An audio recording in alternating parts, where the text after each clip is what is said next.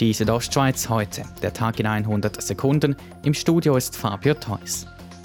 Im Kanton Genf gilt ab Montagabend um 19 Uhr bis Ende November der Ausnahmezustand. Die meisten Geschäfte werden geschlossen. Mitunter Restaurants, Bars, Coiffeure, Fitnessstudios, Theater, Bibliotheken, Museen und Kinos. Offen bleiben Lebensmittelläden. Private Veranstaltungen, darunter fallen auch Hochzeiten und Begräbnisse, sind auf fünf Personen beschränkt. Beim Sport gilt eine Obergrenze von maximal fünf Personen mit Maskenpflicht. Der Unterricht an der Volksschule kann wie gewohnt durchgeführt werden.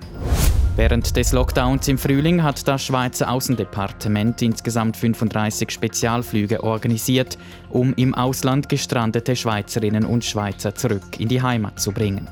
Es zeigt sich, rund 600 Rechnungen mit einem Gesamtwert von 620.000 Franken sind noch offen.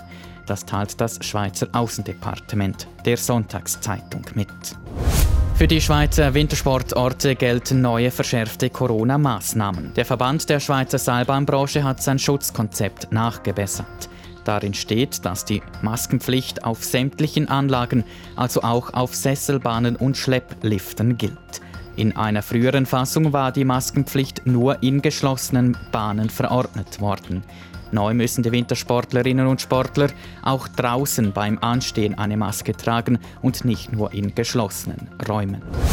Politikerinnen und Politiker sowie Personen des Bundes werden immer öfter von Corona-Leugnerinnen und Leugnern bedroht. Das Bundesamt für Polizei FEDPOL bestätigt einen entsprechenden Bericht des Sonntagsblick. Demnach beobachtet die Polizei eine deutliche Zunahme von Unmutsbekundungen, darunter Drohungen und Nötigungen.